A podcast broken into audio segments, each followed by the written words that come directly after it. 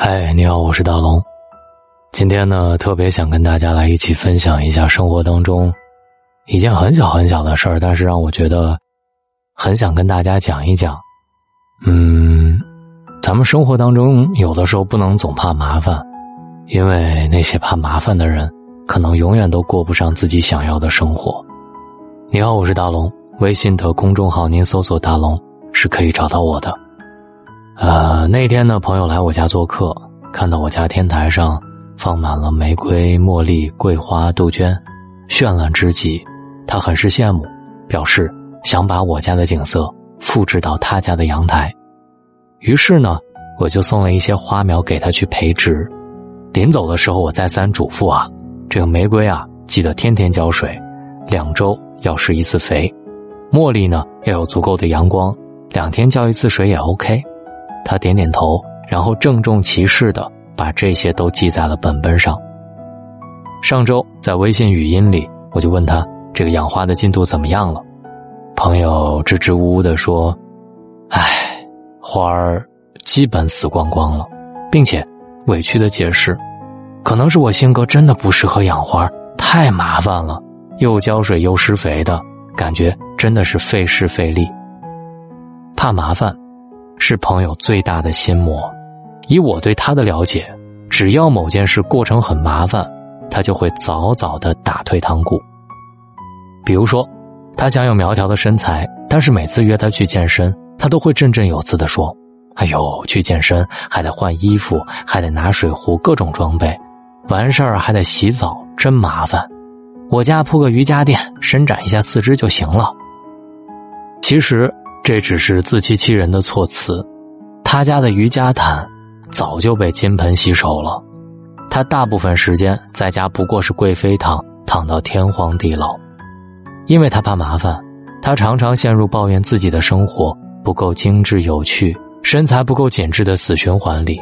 可是，又不可自拔的让自己躲在麻烦的隔离区里。其实，我们的祖先天生有趋利避害的基因。避害，除了包含避开危险的事，还包括麻烦棘手的事。在日常生活里，怕麻烦一直是我们的天敌。狭路相逢，怕麻烦者输。虽然怕麻烦是我们的天性，但美好的生活只属于与天性博弈、迎麻烦而上的人。我欣赏那些在生活上从家居布置到一日三餐。都不厌其烦到精致的人，我自己也尽力的往这个方向靠拢。有个同事特别喜欢过节，无论什么节日，总是能被他过得兴头很足。有一年中秋节，他邀请我去他家吃大餐，同事的家布置的很有氛围，在电视旁边的角落里放了一个圆圆的月亮灯，家里还布置了很多小礼物、小灯泡、小树，树底下。还放了很多礼品盒，还有很多各种各样的装饰品，看得出他真的花了很多的心思筹划。他为我们现场烤月饼也非常美味，每个环节都劳心劳力。记得那个中秋节是我们每个人过得最尽兴，笼罩在中秋的愉悦里。同事说，每一个节日他都会用心筹备，虽然布置家居费时费力，节后还要拆下来。然后清洁好封箱，操作起来好像很麻烦，但是他觉得很有意思，因为这不仅是一种仪式感，更是为自己创造美妙时刻的表达方式。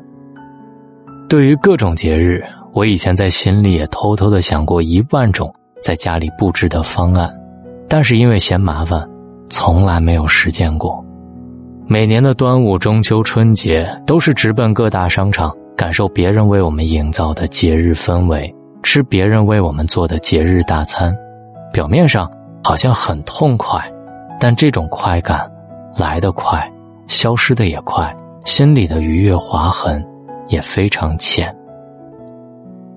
有位医生同学，因为工作的关系，他跟女儿分隔两地，他在广州，女儿在深圳。作为外科医生，他非常忙碌。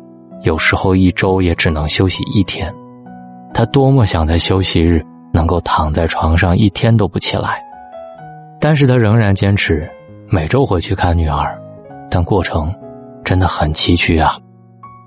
他不会开车，每次都要提前买高铁票，拿着大包小包东西坐地铁到高铁站，这样折腾也耗费了大半天的时间。有时从深圳赶回广州都已经三更半夜了，第二天还要上班，也非常疲惫。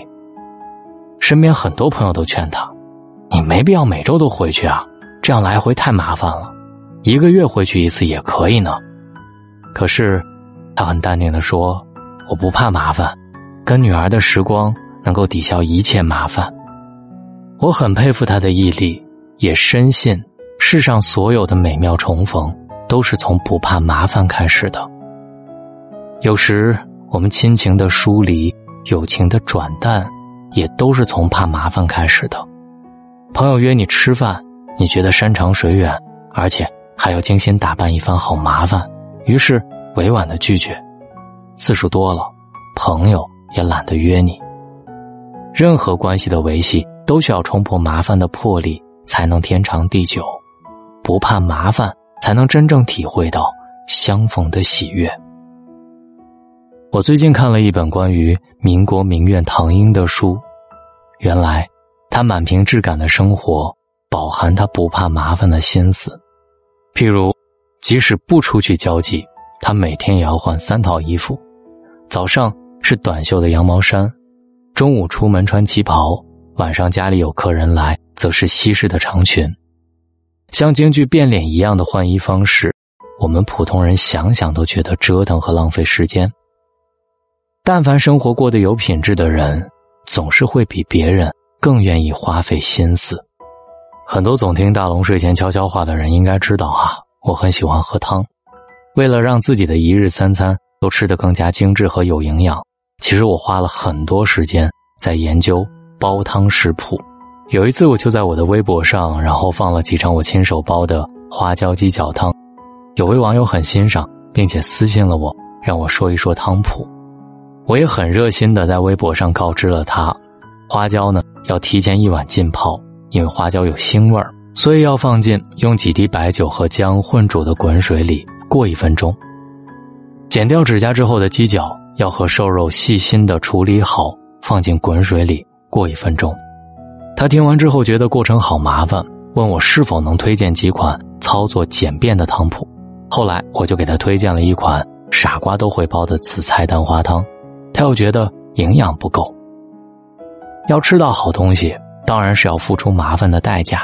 你看中国的名菜，诸如北京烤鸭、佛跳墙、东坡肉，哪一道不是造工复杂、不深藏厨师们的匠心呢？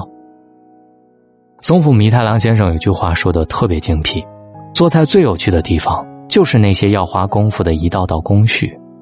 做好的餐点之所以好吃，品相之所以出色，全是因为过程中你细心的捞去浮沫或做刀工处理，就算费事也不偷工减料的缘故。所以，要在舌尖上品尝到顶级的人间至味，费事一点理所当然。你看那些星级店铺总是排满长龙，花两个小时等待也是物超所值。那么我们该如何培养自己不怕麻烦的生活方式呢？在我看来，你要做到以下几点：第一，从讲究一日三餐开始，尝试提前一小时起床，为自己烹饪一份精致的早餐，就算只是煎一个鸡蛋、一杯牛奶，也比路边摊匆匆忙忙有营养。第二，对事物要有研究精神。梁启超说：“一个事物有趣味，是因为它会激发你去深深研究。”我觉得反之也是一样。你越不怕麻烦去研究你想做的事，你就越会发现其乐无穷。比如说家居布局、美食烹饪、种花养鱼，越精通，越觉得有滋有味。下一条，重视节日的仪式感。赋予节日仪式感的人，就是赋予生活热情的人。在筹备节日的细枝末节当中，锤炼我们的耐性，伸展出我们对生活的期盼和自信。最后，大龙想说，世上所有的美好都在于克服麻烦之后的曲径通幽处。你越不在意麻烦，你体会到的乐趣就越多，挖掘到的人间清欢就越高级。因为好的东西从来不是拱手相让的，而是亲手开采的。呃，这篇文章也想送给我自己哈，因为我时常也是一个特别怕麻烦的人，也有很多时候就想，哎呀，这段凑合算了。但是恰恰是因为这样，我特别想把这篇文章分享给很多很多很多的人，让你们知道，有的时候。麻烦的过程之后，体会到的是你意想不到的快乐。如果今天听完之后能让你不怕麻烦，我觉得声音就是很好的。好了，找到我的方式特别简单，就是新浪微博找到大龙大声说，或者在微信的公众平台您找到大龙，呃，就可以找到我了。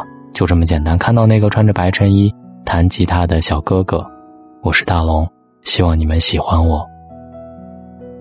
感谢你在千千万万的主播里选择在今晚听到我，愿你听到的时候总能感受到向上的力量。喜马拉雅搜索“大龙枕边说”或者“大龙的睡前悄悄话”，希望你们不怕麻烦。